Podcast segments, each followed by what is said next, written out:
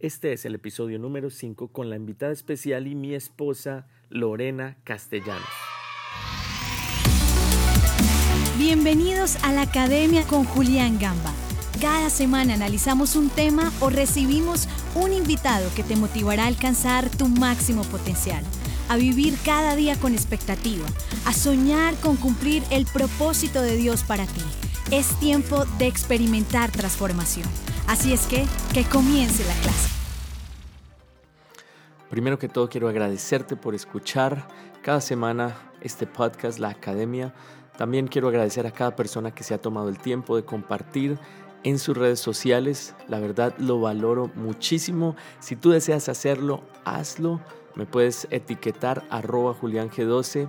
Hoy un episodio muy muy especial porque tenemos una invitada, tengo una invitada muy muy especial. La gran mayoría de ustedes la conocen, no diría que todos, y es mi esposa Lorena Castellanos. Uh. bueno, hola Lore, ¿cómo estás? Hola, hace rato no te veo, tan solo trabajamos todo el día juntos y estamos todo el día cuidando a nuestros hijos, así que ahora haciendo también esto. Acá juntos en todo. Y bueno, Marcela Rojas hace un tiempo me envió una pregunta que es específicamente para ti y quisiera que hoy tú la respondieras. Eh, Marcela escribe, ¿cómo organizan su vida? Dices que Lore es muy disciplinada, recomiendan algún planeador, etcétera, etcétera. Bueno, eh, para mí ha sido súper importante la disciplina porque pues yo soy súper hacedora, pero la verdad antes no organizaba muy bien mi tiempo, tenía muchas interrupciones en mi día y bueno, yo hice un curso de productividad que me ayudó a, a saber que entre menos cosas haga, más productivo voy a ser. Entonces empecé a tener periodos más largos sin interrupciones de estudio, también junto con mi esposo hemos podido poder organizarnos los dos, donde cada uno tiene claridad los tiempos que estamos con nuestros hijos. Así que si Julián está de cierta hora a cierta hora, yo sé que yo puedo estudiar, yo sé que yo puedo trabajar en las cosas que tengo pendientes y viceversa. Pero bueno, pienso que la disciplina comienza en la noche, en el día me despierto temprano y bueno, siempre con ejercicio, mi devocional, antes de que mis hijos se despierten. ¿Por qué a qué hora se despiertan tus hijos? A las 7. ¿Cuántos hijos tienes? Tres, ¿y tú? Qué casualidad, yo también tengo tres. Ah. bueno, estos son eh, consejos muy, muy importantes que tú has aplicado, yo los he visto. Eh, siempre lo digo en todo lugar donde a veces voy a compartir, a predicar, siempre digo, Lore es la persona más disciplinada que yo conozco. Cuando ella se propone algo, siempre lo cumple sin importar. Eh, algo también que he enseñado este tiempo es que las excusas no cuentan y esa es una de las lecciones que aprendí de mi esposa. Eh, bueno, las excusas no cuentan. ¿Qué tienes que decir acerca de eso?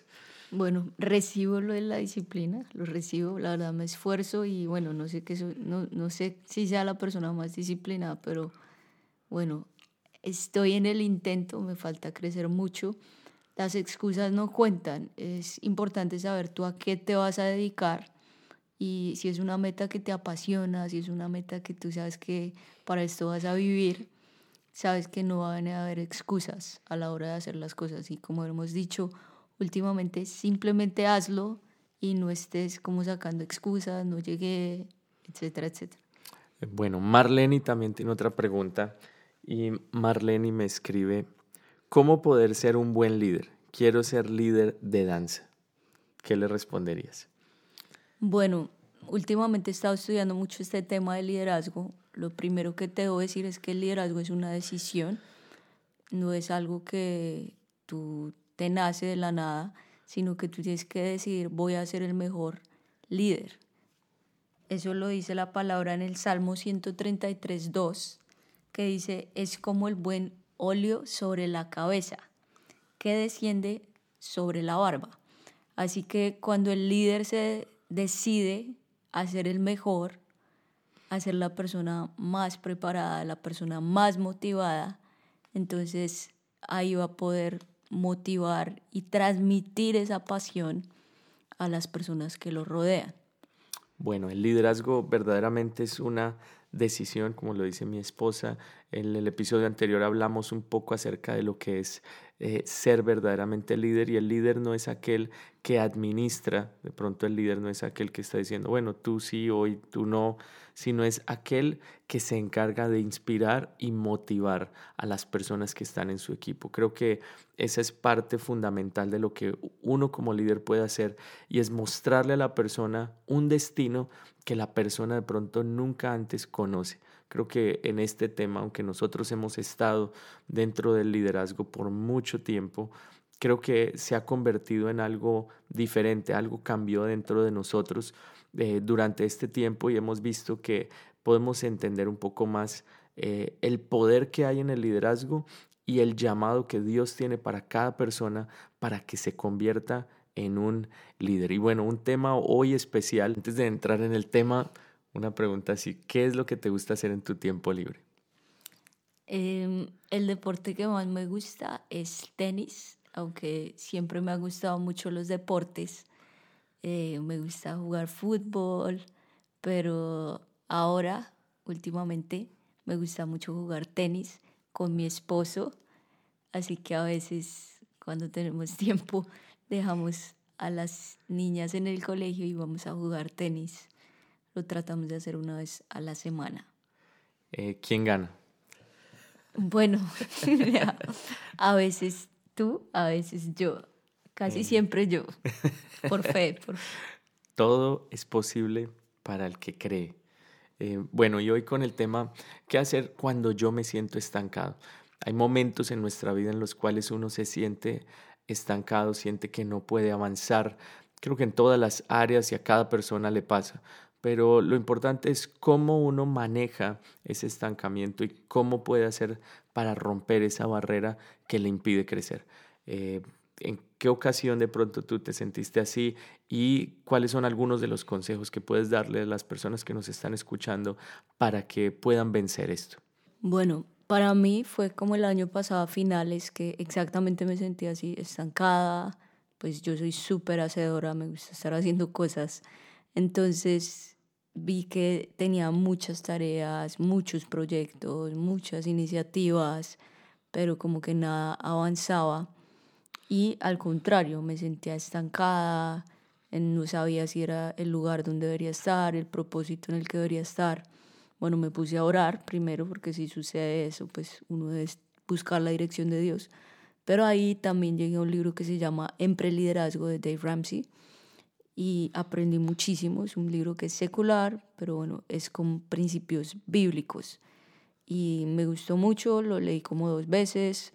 Después empecé a escuchar el podcast y me encantaba escuchar el podcast. Después vi que tenía una convención en San Diego, así que le dije a Julián si quería venir. Y bueno, hicimos el esfuerzo de ir a San Diego y fue buenísimo el estar allá el escuchar estas grandes charlas de cosas como cultura, de cosas como que te renueva muchísimo la mente, yo digo, wow, la fuerza, la comunicación y la verdad no hablaba mucho del qué hacer, sino que el cambio eres tú. Y ahí como que, wow, se me prendió el bombillito y yo dije, boom, eso es lo que tengo que cambiar, soy yo, yo estoy haciendo las cosas mal y por eso me siento así. Después de eso empezó un cambio en mí, una mentalidad más como de crecimiento. Ninguna circunstancia había cambiado a mi alrededor, pero yo por dentro ya había cambiado. Es como cuando uno va a un encuentro, un retiro espiritual y uno dice, soy nuevo, pero toda la familia sigue igual. Algo así. Entonces llegué súper, súper motivada y llegué con esa como determinación de seguir creciendo en mi liderazgo. También lo vi así en mi propia vida y la única manera en que uno puede cambiar eh, y en que las cosas pueden cambiar es que uno acá en su corazón y en su mente tenga un cambio, que uno se dé cuenta que uno es el culpable de ese estancamiento. Creo que esa es la primera fase.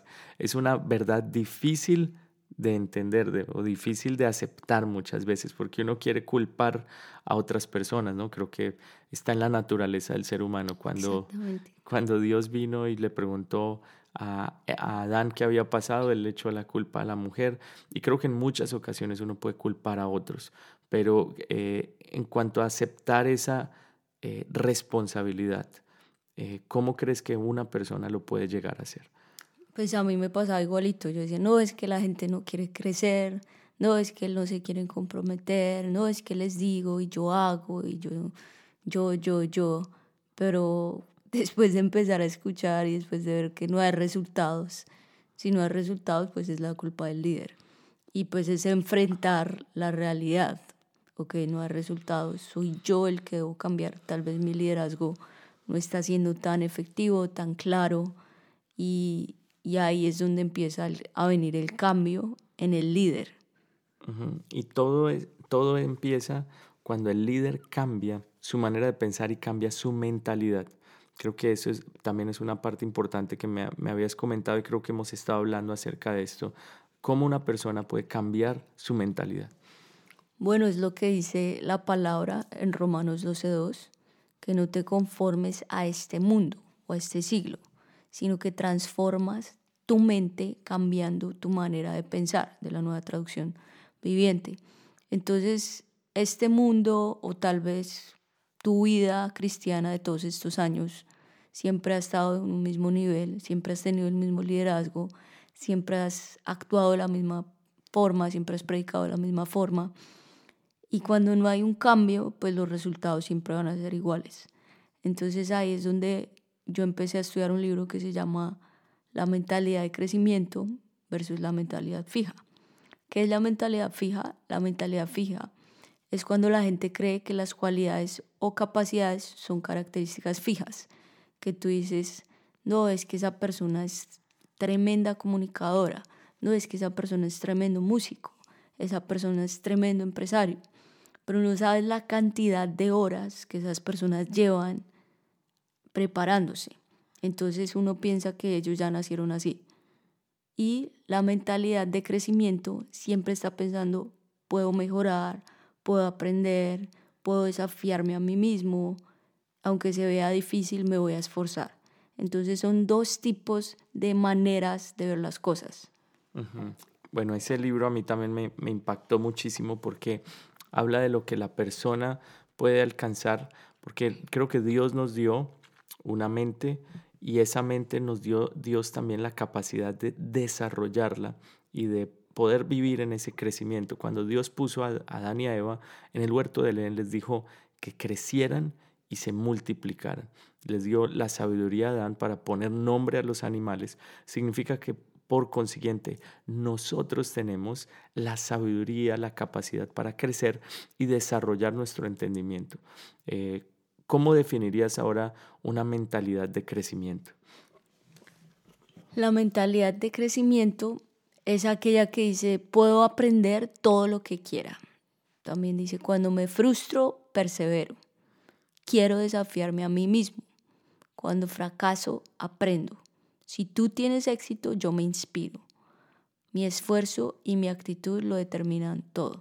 Entonces es una persona que tiene la manera de pensar como muy renovada, que no tiene envidia, que sabe que las cosas verdaderamente se consiguen con mucho esfuerzo y que sabe que los resultados no suceden por accidente. En el, en el evento de Empreliderazgo también hablaban acerca de esto, de cuando uno piensa, ah, esta persona, no sé, tuvo un momento en donde algo se le apareció y ahora se volvió famoso. Algo se le apareció y ahora es exitoso, como de la noche a la mañana. Em, ¿Existe eso? ¿Existe como el, el éxito de la noche a la mañana? Generalmente, la mayoría de casos, son personas que se han esforzado por mucho tiempo, por muchos años, y que llegó un momento donde por fin le pegó a lo que era y por fin llegó y creció. Pero el éxito no se consigue de la noche a la mañana. El éxito son muchos años de esfuerzo, son siendo muy, muy consistente con lo mismo que estamos haciendo una y otra y otra vez hasta que por fin esa consistencia nos va a llevar a ver grandes resultados. Creo que eso es muy importante porque no hay no existe ese éxito de la noche a la mañana, sino que es fruto de, un de consistencia, es fruto de trabajo día a día, formando, creciendo, hasta llegar al lugar en donde uno espera. Pero creo que la Biblia es un ejemplo de esto, porque la Biblia nos habla acerca de el labrador. Y el labrador no es una persona que consigue lo que quiere o la cosecha, consigue lo que él desea de la noche a la mañana, sino que se determina verdaderamente a trabajar en la tierra hasta ver el fruto. Creo que eh, en ese sentido, no importa el lugar en donde tú estás ahora, aun si de pronto te sientes estancado, te digo y, y te diríamos, estás en el momento preciso para labrar la tierra y esperar a dar fruto. Creo que ahorita debes sembrar semillas hacer, para ver un crecimiento, sembrar semillas para ver algo diferente. ¿Qué le aconsejarías a la persona que en este momento se siente estancada? ¿Cómo puede hacer pasos prácticos para salir de ese estancamiento? Pues es lo que hemos venido hablando. Primero, examínate a ti mismo, mira la realidad y empieza de pronto a leer libros, a escuchar bueno, podcasts como estos que te ayuden mucho a renovar tu manera de pensar.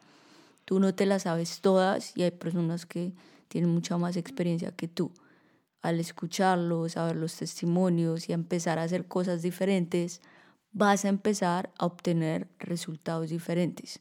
Es muy importante la consistencia, ser consistente contigo mismo y llevar a tu equipo también a crecer, algo que nosotros hacemos con nuestro staff en la iglesia o las personas que trabajan con nosotros aún en Generación 12 Music, es que leemos libros juntos, estamos evaluándonos y estamos viendo maneras de cómo crecer nosotros.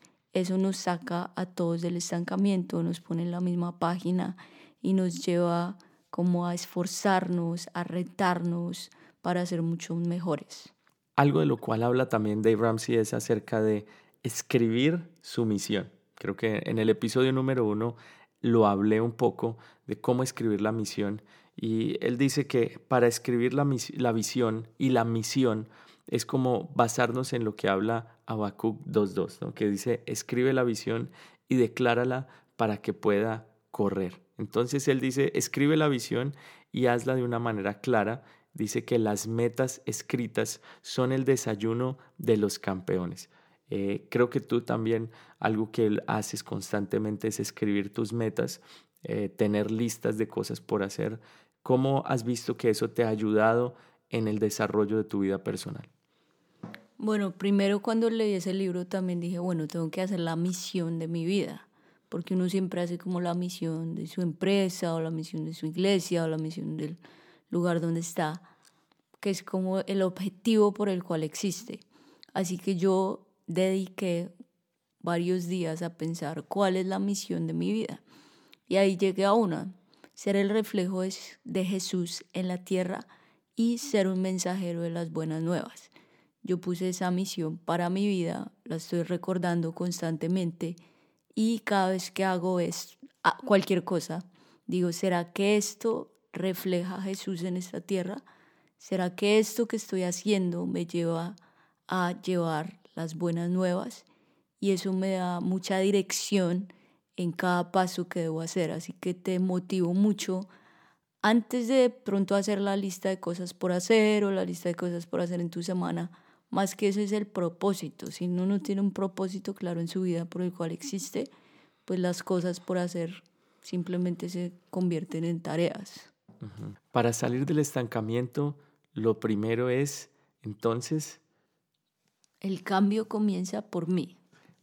Darse cuenta que uno es el encargado de cambiar no echarle la culpa a las circunstancias, a otras personas, que a veces es muy fácil y muy común de hacer, en donde uno intenta culpar al esposo, a la esposa, al trabajo, al compañero de trabajo, al jefe, sino es verdaderamente darse cuenta que si yo cambio, todo comienza a cambiar. Lo segundo es la manera de pensar. Exactamente, tener una mentalidad de crecimiento, que todo el tiempo, todos los días yo puedo crecer en algo de mi vida. Si tú aprendes eh, a mejorar, así sea algo pequeño, en un pequeño porcentaje, estoy seguro que vas a sentir que estás creciendo.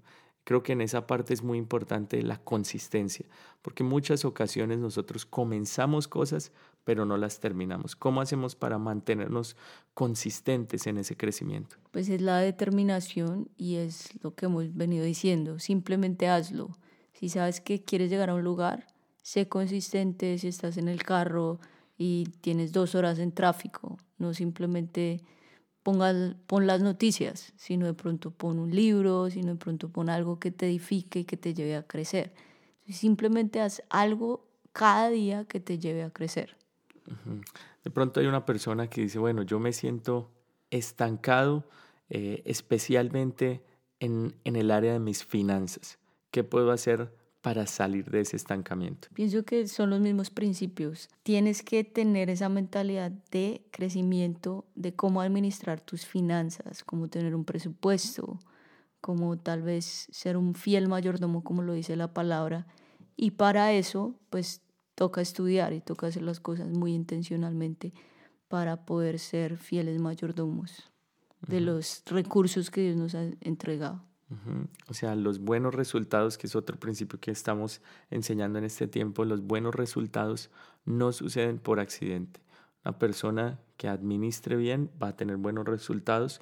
Una persona que haga, administre su vida bien va a tener buenos resultados. Lo que tú siembres en ti mismo, eso vas a cosechar. Y por último, la misión, escribir la misión correctamente, ¿cierto? Exactamente, la misión es tu propósito. Entonces toma un tiempo necesario, puede ser unas horas, puede ser unas semanas, pero esto te va a dar mucha dirección, el por qué tú estás en esta tierra, el por qué tú existes. Como te lo dije en mi misión, yo tardé algunos días, pero la hice y todos los días la recuerdo.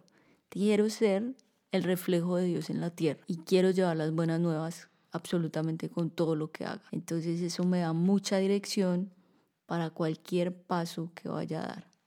Este libro de Empreliderazgo, ¿lo recomiendas? Yes. Sí, es un libro muy, muy bueno. Eh, lo leímos hace un tiempo y la verdad yo considero que toda persona debería leer y aplicar los principios que están allí. Eh, está enfocado para personas que también tienen empresas y es que si tienes empresa muy bien, es un libro también que te va a ayudar muchísimo, es buenísimo para todo, lo puedes aplicar en tu vida personal, en tu familia, en todo lo que tú haces. Son principios muy sencillos. Creo que muchos de ellos nosotros ya los conocemos o tú ya los vas a conocer cuando los escuches, pero sé que si los escuchas y los estudias con una mentalidad de crecimiento, intentando aprender, intentando eh, recibir verdaderamente ese nuevo conocimiento, vas a ver un cambio. Bueno, Lore, ¿cuál sería un consejo que le dejarías a cada persona que nos está escuchando en este momento? Bueno, recuerda las tres cosas que hablamos hoy. Primero, yo soy el que debo cambiar. A mí me sucedía que yo antes, como lo decía Julián, culpaba a los demás, culpaba a los discípulos, no me escuchan, no hacen, pero sabía después, me di cuenta que el problema era yo. Entonces, asume y bueno, el problema soy yo y yo soy la que debo empezar a dar el ejemplo. El líder lidera con su ejemplo. Lo segundo es, como lo dice Julián también, la mentalidad de crecimiento, con una mentalidad de aprender. Hay otras personas que así sean tus discípulos, tienen capacidades en otras áreas de las cuales tú puedes aprender. Y en esa humildad y cuando tú valoras ese conocimiento es muy importante para ti, te va a enriquecer mucho. Y también la misión de tu vida. Eso te dará mucha claridad de hacia dónde te diriges. Wow, tremendo. Muchísimas gracias. Bueno, Lore, gracias por compartir acá en el podcast. Gracias por invitarme. Muy feliz de compartir este episodio juntamente con mi esposa. Si te gustó, compártelo en tus redes sociales, arroba juliang12. Si tienes alguna pregunta, puedes hacerla a través de las redes sociales o a través del correo info arroba juliangamba.com. Que Dios te bendiga. Puedes seguir a nuestros hijos en las redes sociales. arroba Ariana G12. arroba me lo dije 12. Ni siquiera suena así. Sí, y arroba. Te amo. arroba Ezequiel Levi 12. Bueno, bendiciones para todos. Gracias por ser parte de la academia. Recuerda que tenemos un episodio nuevo todos los jueves. No olvides suscribirte y compartir con tus amigos. Si tienes alguna pregunta que quieras que se responda en próximos episodios, envíala a info.juliangamba.com.